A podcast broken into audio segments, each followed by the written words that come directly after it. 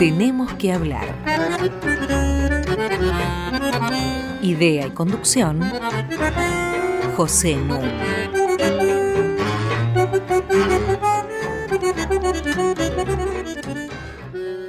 Muy buenas noches. Estamos nuevamente en Tenemos que hablar y hoy con un programa para la controversia. Porque nos vamos a ocupar de los orígenes del peronismo. Tengo junto a mí a nuestra querida Mariana Heredia y a un invitado especialísimo que es Alejandro Grimson. Buenas noches, Mariana. Buenas noches, Pepe. Hola, Alejandro. ¿Cómo estás, Pepe? Alejandro Grimson se recibió como doctor en antropología en la Universidad de Brasilia. Es investigador del CONICET, fue decano y es profesor del Instituto de Altos Estudios Sociales de la Universidad Nacional de San Martín. Tiene una obra muy importante, por ejemplo, los tres volúmenes sobre mitomanías. El primero escrito por él solo, Mitomanías Argentinas, continuado por Mitomanías de la Educación Argentina junto con Emilio Tenti Fanfani, y Mitomanías de los Sexos, junto con Eleonor Faur. Obtuvo el premio Bernardo Jusay por La Nación en sus Límites y otras obras, y el premio Iberoamericano de la Asociación de Estudios Latinoamericanas por Los Límites de la Cultura. Los orígenes del peronismo continúan importando y siendo discutidos por un motivo distinto al habitual. Quiero decir, habitualmente se dice, con razón, que los investigadores en ciencias sociales abandonan un tema no porque lo hayan resuelto, sino porque se aburren de él. Pero hay casos como este en que el tema sigue apasionando a diversas generaciones de investigadores. Porque en realidad el peronismo surge como una doble anomalía. Por un lado, desde el punto de vista de los teóricos de la modernización, estaba prevista una evolución por etapas. Argentina era un país suficientemente desarrollado. La primera etapa, la del desarrollo económico, seguida por el desarrollo social y culminando en el desarrollo político equivalente a una democracia liberal. Esto no era el caso del peronismo. Por el otro lado, el marxismo esperaba movimientos de clase en la medida en que desde los años 30 se aceleraba el proceso de industrialización y entonces sea en su vertiente reformista, sea en su más limitada vertiente revolucionaria, lo que esperaba era el surgimiento de un movimiento autónomo de la clase obrera. Esto tampoco fue el peronismo. De ahí que se buscara interpretar qué era este fenómeno nuevo. En 1958 se funda el Departamento de Sociología de la Universidad de Buenos Aires. Lo crea Gino Germani, sociólogo de origen italiano radicado en la Argentina y personalidad eminente de las ciencias sociales. Y Germani instala una hipótesis dando cuenta de la anomalía. Lo que pasa, argumentaba, es que la base del peronismo está constituida por los migrantes internos. Como había habido y había efectivamente grandes corrientes migratorias del interior hacia la capital y el Gran Buenos Aires, eran estos nuevos sujetos sociales los que le daban el apoyo al peronismo. Vamos a conversar en un momento con Alejandro Grimson acerca de la validez de esta hipótesis germaniana. Vamos a conversar de eso y vamos a conversar también de el problema de la raza, el problema de la discriminación, eh, el problema de lo que condensan nociones como descamisado o cabecita negra. Y acá dos observaciones que me parecen oportunas. La primera, en los años 40, comienzo de los años 40, llega al país un catalán, José Figuerola, que había sido asesor de Primo de Rivera y era un militante franquista francamente fascista. José Figuerola era especialista en demografía y estadísticas. Corría el año 1943 y Perón lo pone a cargo de la sección Demografía y Estadísticas del Departamento Nacional del Trabajo. Y es Figuerola quien le llama la atención a Perón acerca de la importancia que ha asumido en Argentina la clase obrera urbana. O sea que acá tenemos una clave para nuestra reflexión ulterior. A lo cual quiero agregar algo que me parece interesante. Evita, en La razón de mi vida, que es un libro inspirado por ella, claramente, no escrito por ella, la versión original la escribió un portugués, Manuel Penela da Silva, pero Evita dice un par de cosas eh, con las que quiero cerrar la introducción. Dice, Perón se ocupa de los asuntos de gobierno. Yo me ocupo de los asuntos del pueblo. Y entonces soy Eva Perón para los oligarcas o para los actos oficiales. Pero soy Evita cuando soy la voz del pueblo, cuando me encargo de transmitirle al líder los mensajes de los descamisados, los mensajes de los descamisados que yo sé descifrar por intuición, porque vengo de allí. Y entonces se lo transmito a Perón y él, que se ocupa de los asuntos de gobierno, hace realidad las demandas de los descamisados. Con estas eh, palabras iniciales, le voy a ceder el micrófono a Alejandro para que comente las varias interpretaciones del origen del peronismo y la que avanza él mismo. Sí, bueno, yo creo que todo esto que vos decís es fundamental y que el peronismo es una controversia inacabable, en parte también por lo que vos decías, de que cada generación necesita elaborar nuevas interpretaciones, además porque el peronismo sigue existiendo, entonces en la medida en que le transcurre el tiempo y el peronismo sigue existiendo, vos decís, ah, también hay otra cara del peronismo que yo no conocía en la historia, ¿no es cierto? Ahora, para restringirnos en un inicio, al año más apasionante quizá de la historia argentina del siglo XX, que es el año 1945, un año descomunal, descomunal, al cual Félix Luna le dedicó un libro entero, quizás uno de los mejores libros de Félix Luna. Sin duda. Este, un libro apasionante. Para restringirnos a ese año, la lectura que yo propongo es la siguiente. Eh, hay una serie de condiciones necesarias eh, para que surja el peronismo. Por supuesto, el peronismo no hubiera surgido si no hubiera habido un proceso de industrialización previo, porque también en la mitología a veces se dice que Perón desató la industrialización. Eh, la industrialización estuvo más en las causas, digamos, también fue parte de las consecuencias, pero quiero decir, obviamente la industrialización fue previa al peronismo. Esa es una condición necesaria, el proceso de la formación de la clase obrera, el proceso de las políticas sociales de Perón en la Secretaría de Trabajo y Previsión, etcétera, sobre todo a partir del año 1944 y después 45, el proceso no solo económico, laboral, gremial, sino el proceso de reconocimiento simbólico que está muy estudiado por parte de Perón hacia los trabajadores como parte, como parte de los argentinos. Ustedes también son argentinos. A mi juicio, todas esas son condiciones necesarias, pero hay una condición suficiente que es la siguiente.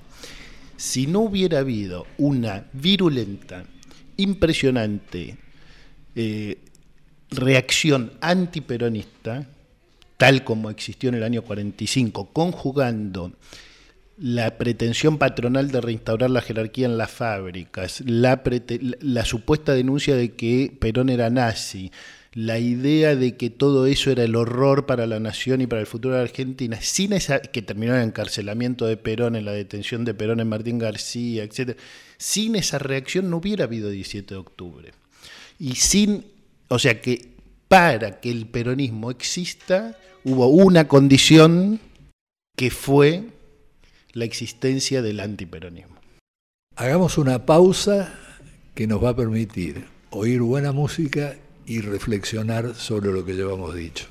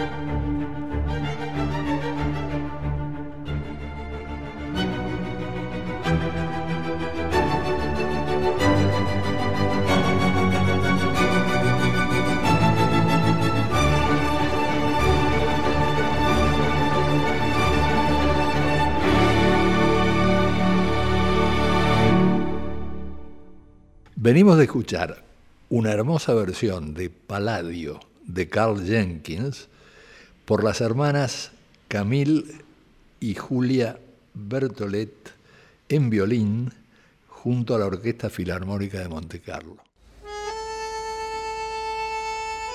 Hasta las 21 tenemos que hablar. Con José Nuno.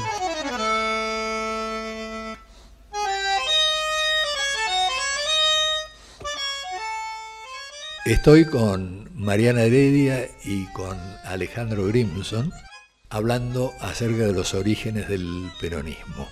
Y vos, Alejandro, acentuabas que una de las condiciones necesarias fue la resistencia brutal con que se encontró la emergencia de este líder populista. Ahora, yendo a la interpretación de Germani y a las controversias que produjo, ¿Nos podés hacer un esquema rápido para nuestros Mira, oyentes? yo, yo diría que Germani hizo muchísimos aportes, pero si uno tuviera que sintetizarlos brutalmente, diría dos grandes aportes o tesis. Una, explicó muy bien que el peronismo no era un fascismo y que el fascismo era otra cosa. Esa fue una tesis central de Germani.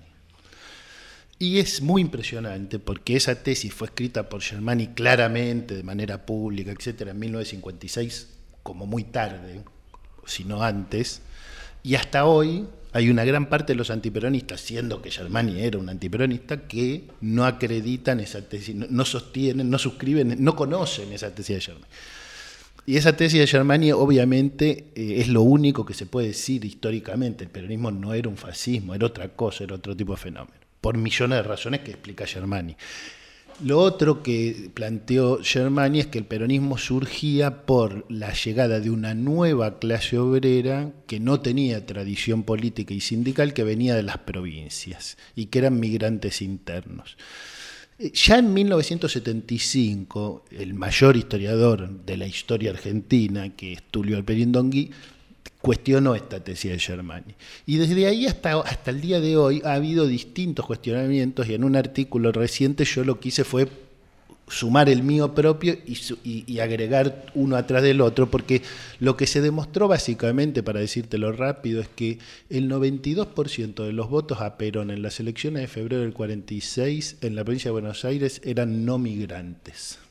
Con lo cual está liquidada la hipótesis de que la condición del surgimiento del peronismo era a través de los migrantes. El absurdo lógico es que si todos los migrantes internos votaban a Perón, esto no quería decir que todos los que votaban a Perón fueran migrantes internos. Exacto, y que los migrantes internos eran nada más que el 20% de la población de esa época, de los cuales solo la mitad venían de los lugares del noroeste, etcétera, etcétera. Pero además eso tenía otro efecto, que era la idea de que en Buenos Aires había una cierta modernidad democrática, mientras que en las provincias del norte había una cierta tradición no democrática, lo cual también es muy cuestionable, porque para volver a tu introducción al programa, vos usaste la palabra liberalismo, que acá la estamos usando, le aclaro a la audiencia, no en un sentido económico, sino en un sentido político, el liberalismo político. Obviamente que el peronismo no era un liberalismo, pero a mí me parece importante que la audiencia entienda que lo que hubo los 15 años antes del peronismo no fue ningún liberalismo Tampoco. y lo que hubo 18 años después del peronismo o hasta el 83 no tuvo nada de liberalismo, digamos. Eso me parece fundamental que entienda la audiencia, porque no es que antes del peronismo hay liberalismo, después del peronismo hay liberalismo. No. Para nada, digamos, los liberales eran totalmente antipluralistas, porque lo que no querían era que el peronismo se pudiera presentar a elecciones. Entonces, es un liberalismo muy este, absurdo y, esa es, y eso está en la base, digamos, también de la supervivencia. Ahí viene la segunda cuestión, que es el papel crucial del antiperonismo en la supervivencia y en la potenciación del peronismo después del 55. Frente a la tesis de Germani, entonces, surge la tesis que no distingue entre nueva y vieja clase, Clase obrera. obrera. Argumento fundamental en el libro de Miguel Murmis y Juan Carlos Portantiero. Claro. Ahí podríamos ir repasando todas. En el caso de Murmis y Portantiero, la explicación es un poco excesivamente economicista mirado desde el punto de vista actual, en el sentido de que la homogeneidad de la clase obrera da una experiencia de explotación común que se expresa en términos políticos. Digamos, lo que yo planteo en mi trabajo es, no hay realmente una homogeneidad obrera. ¿Por qué? Porque vos lo que tenés es que están. ¿Dónde surge el peronismo? En los frigoríficos de Ensenada de Berizo. Surge en los ferroviarios de la capital federal que tienen un nivel de calificación y de empleo muy superior. En el azúcar tucumano, que no tiene nada que ver, está en unas condiciones de sobreexplotación tremenda. O sea, lo que yo muestro que es en- entre los comer- el, el sindicato de comercio y de telefónicos es muy relevante el surgimiento del peronismo. Entonces, cuando vos mirás todos los sindicatos, vos decís, estos trabajadores tienen condiciones muy distintas, son muy heterogéneos. Lo que los, lo que los unifica es lo político. No se unifican en lo social para después unificarse en lo político. No funcionó así en los hechos históricos. La unificación, y acá voy a un tema que surgía antes, fue relacional y fue en el universo de la política. prácticamente en ninguna parte ocurrió de otra manera.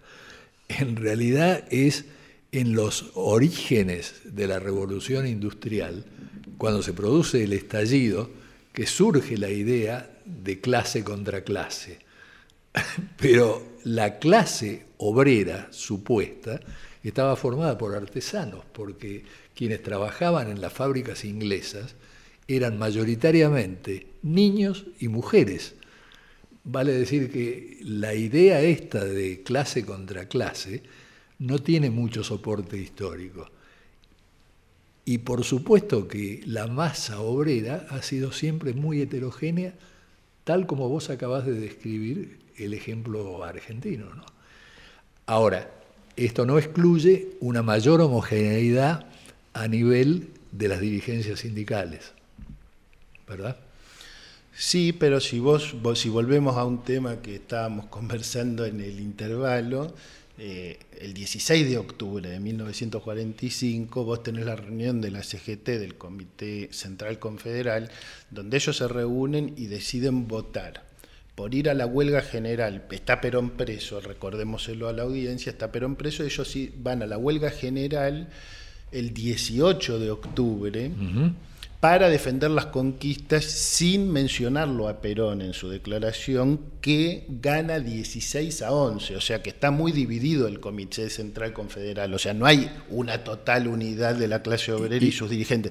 Y además, por abajo vos tenés los dirigentes de base, mucho más de base, que son los dirigentes de los frigoríficos, de los talleres de, Avellaneda, etcétera, que son los que organizan el 17, porque ahí hay una vieja discusión y la verdad es que si la CGT vota a las 11 y 30 de la noche del día 16 de octubre la huelga general para el 18, no había celular, no había Twitter, no había Facebook, no había... Obvio que el 17 de octubre, que empezó a las 5 de la mañana, no fue una consecuencia de la acción de la CGT. Claro, yo eh, quiero reivindicar a una investigadora canadiense que escribió eh, su tesis bajo mi dirección y que fue quien encontró el acta de la asamblea del día 16, que estaba absolutamente y que, es muy importante, aclarémoselo a la audiencia, que se haya encontrado ese acta porque antes de que se encontrara ese acta hay muchísimos textos de intelectuales académicos que dicen que la votación salió 21 a 19. O sea que había una idea de que estaba más dividida, no sabía cómo era la división y el acta además tiene las argumentaciones de cada uno de los dirigentes que son extraordinarias, son realmente, hay uno de ellos que dice por ejemplo, para dar un ejemplo, si nosotros no declaramos la huelga general, los trabajadores van a hacerla por ellos mismos. O sea, ellos había un sector de ellos que ya sabía que los trabajadores iban a salir a la calle sí o sí, que, eso era imparable. ¿no? Dos argumentos. Eh, bueno, primero la fraternidad estaba fuera. Estaban en contra, digamos, los ferroviarios votaron en contra. Sí, pero la fraternidad estaba fuera de esa reunión, no participó de esa La Unión Ferroviaria estaba dentro. La Unión Ferroviaria estaba dentro la prudencia de no nombrarlo a Perón es muy importante porque el movimiento obrero no quería este, perder autonomía, ¿no? Eh, así que eso me parece bastante significativo. Eh, en un momento seguimos eh, conversando sobre esto, hagamos una pequeña pausa.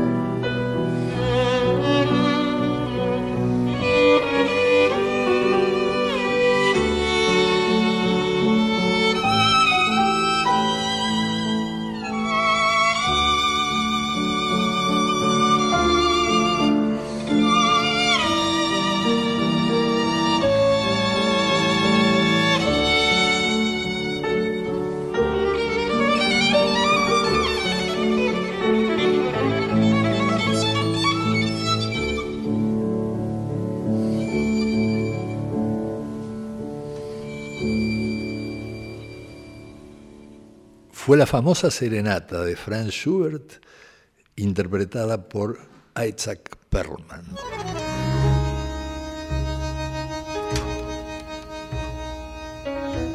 Seguimos en Tenemos que hablar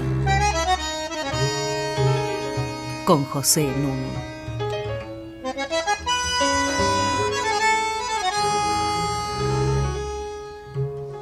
Como ustedes saben, se pueden comunicar con nosotros a través de tenemos que hablar radionacional.gov.ar y pueden bajar nuestros 38 programas entrando a www.radionacional.com.ar sección podcast.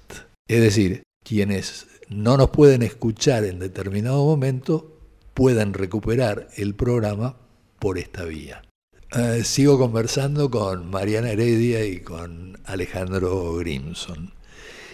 Concepto fundamental prácticamente desde el inicio del peronismo, la idea de la comunidad organizada. Dentro de esta comunidad están los industriales, los patrones, y están los trabajadores. Los industriales nacionales, los capitalistas nacionales.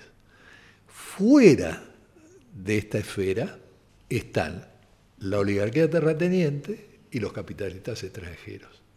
Todavía no cerraste el repaso de estas interpretaciones, pero convendría poner el acento sobre la aparición de este término descamisado en la movilización del peronismo, ¿no? Y a la vez eh, la difusión del término cabecita negra y por parte de quienes son difundidos o asumidos uno y otro. Sí, voy, empiezo eh, primero por lo que mencionaste recién de la idea de comunidad organizada, porque me parece algo muy central en lo que podemos llamar rápidamente, para decirlo así, el concepto de populismo. ¿En qué sentido? Que el populismo, tal como vos lo explicaste recién, pretende o postula eh, que representa el conjunto de un pueblo. Y por lo tanto, todo lo que no está representado en el populismo es lo antipopular o lo no pueblo. ¿No es cierto? Esta idea es una idea central. En Perón, ¿por qué? Porque Perón tiene una ambición que es muy explícita en el 44, 45, es, es su proyecto político. ¿Cuál es su proyecto político? Representar a todos los argentinos. Él quiere el consenso. Él dice, ustedes industriales, ustedes banqueros nacionales, si pueden resignar un poco de ganancia, van a preservar la propiedad y van a seguir progresando y yo los voy a ayudar a progresar. ¿Cuál es el problema de ese proyecto de Perón? La oposición de esos sectores patronales desde un inicio, sobre todo a partir de junio del 45, y la oposición de un sector muy amplio de las clases medias que interpretan el ascenso del peronismo como si fuera un ascenso del fascismo o del nazismo. Ese es el problema de Perón. Por lo tanto, ¿qué pasa? Que Perón gana las elecciones en el 46, pero la Unión Democrática obtiene más del 45% de los votos. Y yo lo que, que, ¿Por qué menciono esto? Porque en todas las elecciones libres que haya habido en la Argentina, desde ese día hasta hoy, eh, el peronismo raramente sacó menos del 40% de los votos y el antiperonismo raramente sacó menos del 40% de los votos. ¿Qué quiero decir esto? Quiero decir que mientras peronistas y antiperonistas han tenido desde ese día la ilusión de que el otro no exista, lo que hoy deberíamos pensar los argentinos si queremos vivir en democracia es que en la Argentina inexorablemente hay peronistas y hay antiperonistas y tenemos que preguntarnos si vamos a convivir o si vamos a matarnos, porque esa fue la pregunta de estos 70 años. En los primeros años la idea de unos era, bueno, un día va a dejar de haber, porque eso es un pequeño error que haya cualquiera de esas cosas. Y este error se va a corregir. Después fue a través de la violencia, después fue a través de otro. Entonces me parece que eso es una cuestión central. En, ese, en esa cuestión central, la comunidad organizada justamente viene a ser esa, esa consagración de ese consenso absoluto, donde no hay grandes diferencias. Pero en la democracia hay diferencias, siempre hay conflictos. Lo que pasa es la pregunta de si es democrático no es cómo se procesan esos conflictos, cómo se resuelven. Y el punto que vos me preguntas de los cabecitas negras y descamisados, que surge justamente a partir de la movilización del 17 de octubre del 45, es justamente, primero hay que aclararle a la audiencia lo siguiente, descamisado quiere decir con camisa. Digo esto porque por ahí eh, alguien que no conoce el lenguaje de la época piensa que descamisado quiere decir que no tenían camisa. Descamisado quiere decir que no tenían saco y corbata saco. ¿Por qué? Porque nadie se animaba a ir al centro de Buenos Aires sin saco y sin sombrero. Y ese día, dentro de esta heterogeneidad obrera, hubo gente con saco, hubo gente con sombrero en esa movilización, hubo gente eh, con camisa, sin saco, hubo gente en camisola. Si los argentinos, yo hice un análisis y en camiseta. Yo hice un análisis de la foto más famosa que todos los argentinos vimos de ese día, que se llama Las patas en la fuente, la llamamos nosotros hoy.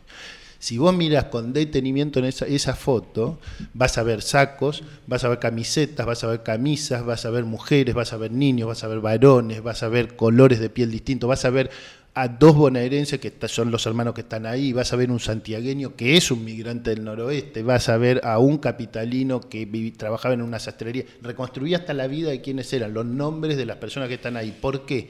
Porque lo que muestro es que con esa foto nosotros tenemos la heterogeneidad obrera adelante de nuestros ojos, pero no la hemos podido ver, porque lo que vemos ahí es mucha gente haciendo lío Mucha gente poniendo las patas en la fuerte en un acto de rebelión, pero lo que no vemos es que los que están haciendo eso son diversos y múltiples, ¿no? Entonces fueron catalogados como descamisados, como pobres, desarrapados, cabecitas negras, y eso lo que repuso fue esta antinomia de una visión muy europeísta de la Argentina, de un imaginario nacional muy europeísta, vis a vis eso que emergía, ¿no? que después los intelectuales como Martínez Estrada, muchos otros dijeron, ¿quién era esta gente? Nosotros no sabíamos, o Félix Luna dice, nosotros no sabíamos que esta gente existía, porque no eran parte de la idea de nación que había. Y la idea de nación que había era que teníamos que ser Europa, entonces acá hay un problema para ser Europa, y por eso esto tiene que ser expulsado de la nación. Este aluvión zoológico, como diría. El aluvión zoológico es una expresión que la dice específicamente un diputado radical san Martino ya en el, en el, año 46. Yo digo, menciono esto porque, vos lo sabes perfecto, pero muchas veces la gente cree que es una frase que se dijo en el 45, en el medio del lío. Fue una frase que se dijo a los diputados peronistas que estaban sentados en el Parlamento, que eran animales eso es lo que dijo San Martino, que después hizo una carrera importante en la Cívica Radical, si no me equivoco, llegó a ser candidato a vicepresidente de la Nación. De todas maneras, la grieta, eh, la división, fue muy significativa. Yo eh, voy a hacer un recuerdo personal. Tenía 12 años y me fui solo al Congreso para ver una sesión de la Cámara de Diputados. Y había un grupito de diputados radicales. Pide la palabra Arturo Ilia. Cuando Arturo Ilia comienza a hablar, todos los diputados peronistas se levantan y se van. Y a mí me impresionó mucho porque quedó toda la Cámara desierta, salvo Ilia, que continuó su discurso para sus compañeros de bancada. Pausa y volvemos.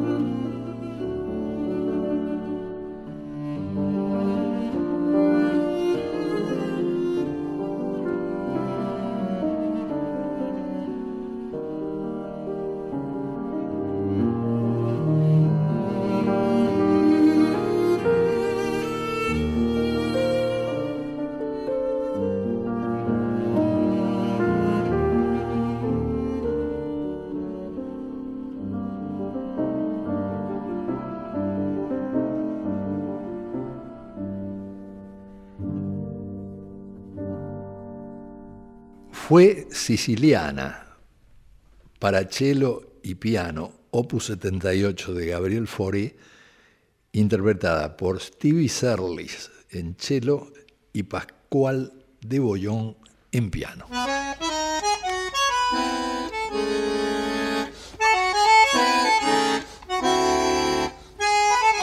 Seguimos con José Núñez. Estoy con Mariana Heredia y con Alejandro Grimson. Y Mariana, que ha estado tomando notas y reflexionando, tiene algo para decirnos. Pensaba cuánto la reflexión sobre los orígenes del peronismo es en la Argentina una invitación a pensar la política y la relación que tenemos los argentinos o los distintos argentinos con la política. Cuánto en algún momento nos preguntamos por la relación entre el líder y las mayorías, cuánto de eso reposaba sobre un vínculo más tradicional, afectivo, cuánto, como decía Pepe y después retomaba Alejandro, sobre una relación más estratégica de obtención de beneficios de parte del Estado, cuánto de armados electorales ¿no? que permitieron que regiones más modernas del país y otras este, más atrasadas confluyeran en un mismo movimiento, o también, como escribió Pepe en un artículo clásico, cómo distintas identidades opuestas entre sí convivieron durante mucho tiempo y siguen conviviendo eh, en un mismo movimiento político. Y en ese sentido, subrayar eh, el gran aporte de estos trabajos de Alejandro que mm, renuevan ahí donde es muy difícil renovar. Yo siempre le digo a mis estudiantes que había un gran poeta llamado Rilke que le recomendaba a los jóvenes escritores que si querían escribir un poema no empezaran a hablar hablando del amor, porque todos los poetas quieren escribir algo sobre el amor y es muy difícil ser original. Entonces les digo que no empiecen pensando el peronismo, porque hay muchas cosas escritas sobre el peronismo y es muy difícil ser original. Y creo que Alejandro lo logra, y lo logra enfatizando una dimensión que tiene mucha actualidad, mucha actualidad y mucha historia a la vez, ¿no? que es esta estructuración de oposiciones durables entre quienes se sintieron identificados y quienes en cambio reaccionaron violentamente en contra del peronismo. Y en ese sentido hay dos palabras que, Alejandro eh, trabajó en profundidad para entender cómo se construyó este otro. Una ya fue mencionada, la de descamisado, y otra la de cabecita negra. Entonces quería preguntarte, ¿qué hizo el peronismo con estas formas de designar a sus masas? ¿no? ¿Cuánto se apropió? ¿Cuánto en cambio dejó pasar estas categorías de identificación? Sí, es, apasionante porque los días posteriores al 17 de octubre son muy vertiginosos. Nadie sabe, nadie, quiero decir, los periodistas no saben bien cómo nombrar eh, esto que sucedió. Eh, por ejemplo, yo encontré la crónica del diario La Nación. Es, es, fascinante, la crónica del diario La Prensa, sobre todo el diario La Nación, porque habla de los obreros. Los obreros hacen esto, los obreros hacen lo otro, los obreros hacen cosas que a veces al cronista le parecen criticables porque hicieron un acto, arrojaron una piedra no sé dónde, o sea, les parece mal eso, pero son obreros y eso es respetable como tal. Sin embargo, una semana después no hay más obreros en la prensa antiperonista, es la barbarie. ¿Quiénes son los que llevaron a cabo la barbarie? Es la barbarie no hay, no hay más obreros. ¿Y aparece ese término? Sí, barbarie. Ya en el editorial de cinco, cinco días después aparece directamente, digamos, la matriz de Facundo, de civilización y barbarie, y en la, en la plaza estuvo presente la barbarie, no, no había obreros, ¿se entiende? Entonces empieza esa discusión. Y el Partido Socialista cumple un rol crucial en esa época en cómo nombrar. Entonces el 23 de octubre eh, publican en La Vanguardia un texto, publican varios textos, uno se llama Candombre Blanco, por ejemplo, ¿no? que es como una cosa de negros pero hecha por blancos, porque efectivamente no eran negros en un sentido africano, ¿no? ni en ningún sentido, digamos, eran negros, eran negros porque después en la Argentina iba a quedar instalada esta idea que sigue vigente hoy de que en la Argentina no hay negros, pero si vos sos pobre son negros, si sos boca son negros, si sos peronistas son negros, si sos villeros son negros, si sos sindicalistas son negros, ¿no? Los pobres son negros en Argentina, pero no hay negros, digamos, ¿no? Esta cosa... Bueno, entonces eso nace ahí, o se estructura, porque ya venía del irigoyenismo en parte, o del anti-irigoyenismo, y es muy interesante lo que vos preguntás, porque Perón hace dos cosas opuestas Con la palabra descamisado, que le inventa la vanguardia y después se expande por todos lados, el 14 de diciembre de 1945, sobre la avenida 9 de Julio, Perón lanza su campaña electoral para la presidencia y dice, nosotros somos como los sans-culottes. Se ve que en esa época se entendía lo que quería decir de la Revolución Francesa, en el sentido de que nos acusan peyorativamente de ser descamisados, pero nosotros preferimos tener el corazón dentro de una camisa que llevar una chaqueta, no sé qué. O sea, lo que él dice es yo no voy a insultar a nadie y une en un estandarte la bandera argentina con una camisa y dice, sí, nosotros sí somos los descamisados. Eso es, un tipo de operación. Y hay, digamos, uno podría sintetizar para la audiencia diciendo, hay tres tipos de operaciones. Los periodistas fueron acusados de tres cosas en ese momento, de ser nazifascistas, de ser eh, descamisados y de ser cabecitas negras. Reaccionan de manera distinta a las tres cosas. Con descamisado, tal como acabo de decir, lo que hacen es invertir la significación. Dicen, sí, somos descamisados y eso es, nuestro orgullo. Y Perón se saca el saco. Y después se saca el saco y después ritualmente la gente pide en los actos posteriores, de los años posteriores, por favor, que se saque el saco y todos los dirigentes se tienen que sacar los sacos para ser descamisados. Este, en la razón de mi vida que vos citabas, Evita dice, los descamisados, eh, no importa si tienen saco o no, porque es, una cuestión de corazón, si uno es o no. La segunda cuestión que hacen es rechazar la acusación, no somos nazis, no somos fascistas, porque el, el, famoso cantito, ni yanquis ni marxistas, ese cantito nació de otra manera que era ni nazis ni fascistas, peronistas. Así fue en julio ya del 45 en una movilización sindical. O sea que segunda operación, rechazar la acusación. Tercera, sobre Cabecita Negra, que es la tercera acusación, es apasionante. Silencio sepulcral. Nunca se habla del tema. ¿Por qué no se habla? A mi juicio, porque ahí el peronismo muestra su momento histórico del peronismo clásico, que es el auge del europeísmo. No se puede salir del europeísmo y de la herencia hispánica que Perón reivindica potentemente. Y entonces tiene, no sabe qué hacer y, no, y de hecho no hace nada con cabecita negra, pero mi hipótesis, que es difícil de demostrar, pero bueno, a veces hay que hacer hipótesis, aunque mi hipótesis es que la pervivencia del racismo argentino también tiene una, eh, un, momento genealógico crucial en la ausencia de respuesta. ¿No es cierto? Porque si el peronismo clásico hubiera tomado otro camino, que quizá no podía tomar, no sé si lo podía tomar o no, pero si hubiera tomado un camino que era decir, construyamos un nuevo imaginario nacional, donde hay blancos, negros, amarillos, pueblos originarios, todo eso. No somos europeos, no somos europeos, somos otras cosas diversas, hubiera sido otra respuesta. Pero esa respuesta, a mi juicio, algunos funcionarios, muchos años después, en algunas gestiones de gobierno democráticos, intentaron contribuir a generar otros imaginarios nacionales, pero hasta ahora nunca hubo un gobierno en la Argentina que dijera, mira, una de nuestras tareas principales es unificar tareas de comunicación, de cultura y de educación para construir un imaginario nacional sobre nuestras diversidades. Eso es lo que yo creo que nunca hubo, pero en esa genealogía encuentro que el peronismo clásico tuvo una relevancia. Lo que decís, Alejandro, me hace acordar a un trabajo que hicimos con Catalina Weinerman, en realidad que ella hizo con Rebeca Reichman, antes de que yo colaborara con ella más tarde, sobre los libros de lectura de escuela primaria.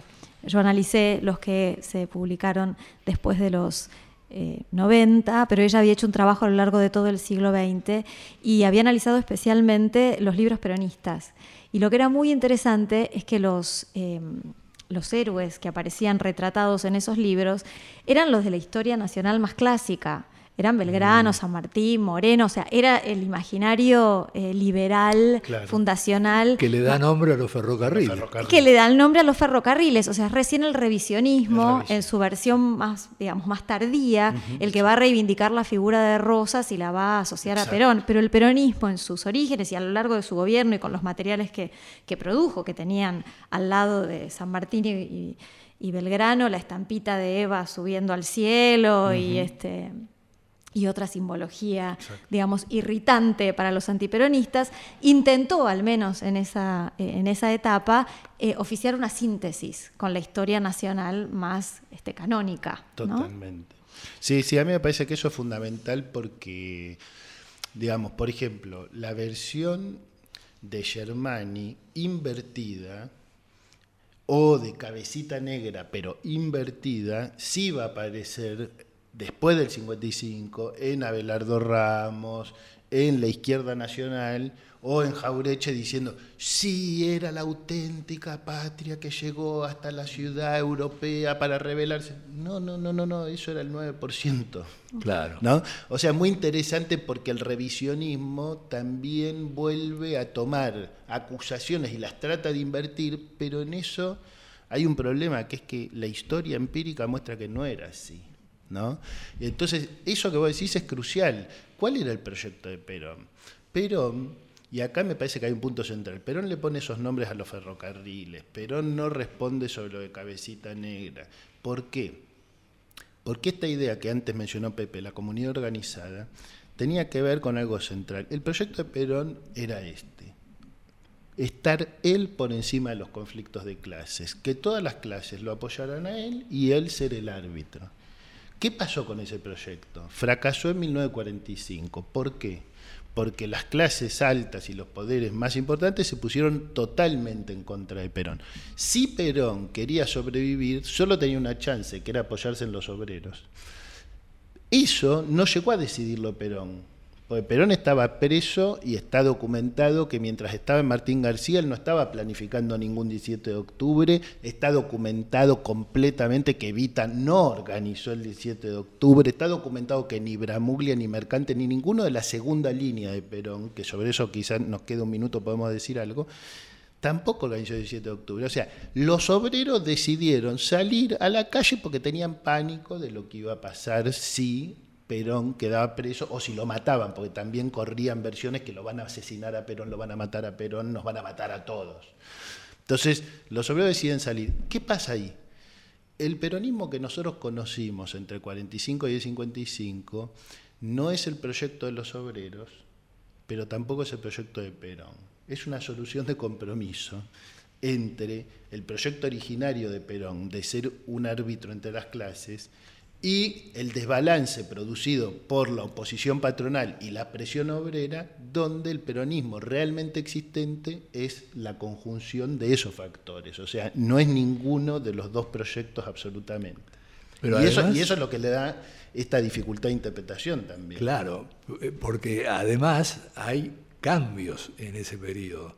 Quiero decir, después de la crisis de los años 49-50. en el 52. Eh, claro. un cambio en la orientación que responde más bien al pedido de los grandes. Claro, y entonces Perón le tiende la mano a la oligarquía que estaba fuera de la comunidad organizada y Perón le tiende la mano al capital extranjero que estaba fuera de la comunidad organizada. Y no nos olvidemos algo muy importante, cuando Perón es desalojado del poder en el 55, se va vistiendo su uniforme militar. ¿no? Digo, hay una serie de factores que conspiran contra cualquier interpretación lineal de todo lo que ocurrió. Habitualmente, cuando uno analiza un movimiento social y político, se hace tres preguntas. Una tiene que ver con quiénes son, un principio de identidad. Otro tiene que ver contra quiénes están, un principio de oposición. Y la tercera, un principio de totalidad, es decir, ¿qué quieren? ¿Para qué hacen el movimiento? Bueno, eso siempre fue vidrioso, digo, eso siempre fue eh, poco transparente por la razón que vos dijiste, es decir, porque era un movimiento social que se pretendía hegemonizado por una figura vertical, que era la de Perón. Y eso fue lo que enfrentó serias dificultades al ir variando las circunstancias del contexto. Sí, yo agregaría un elemento que es que creo que también hubo una dificultad de interpretación vinculada a los paradigmas o a las matrices teóricas, digamos, de la época y de muchos años posteriores, que era la pregunta de, bueno, ¿los obreros qué quieren? ¿Quieren el socialismo? ¿Quieren la expropiación? Y los obreros, cuando uno vuelve, querían ser parte de las clases medias. O sea, ¿qué querían? Querían tener una casa propia. Claro. Querían poder acceder a los espacios públicos, a los, a los, al deporte, a los estadios de fútbol, al cine, a los lugares donde no accedían, querían poder acceder querían poder mandar a los pibes a una escuela o a una escuela mejor. No nos olvidemos que en el 47 todavía hay 17% de analfabetismo en la Argentina, o sea, no estamos en un país totalmente alfabetizado, 90% de la gente no va a la secundaria en el 47. O sea, hay la voluntad obrera es mucho más de acceder al mundo que solo acceden algunos, que una voluntad de revolución en un sentido marxista tradicional del término. ¿no? Y me parece que eso es central. Si uno quiere entender el peronismo, el peronismo es difícil de entender porque está esta figura de Figueroa que vos marcaste y están los socialistas, porque Veramuglia, que fue canciller. Y está Quijano.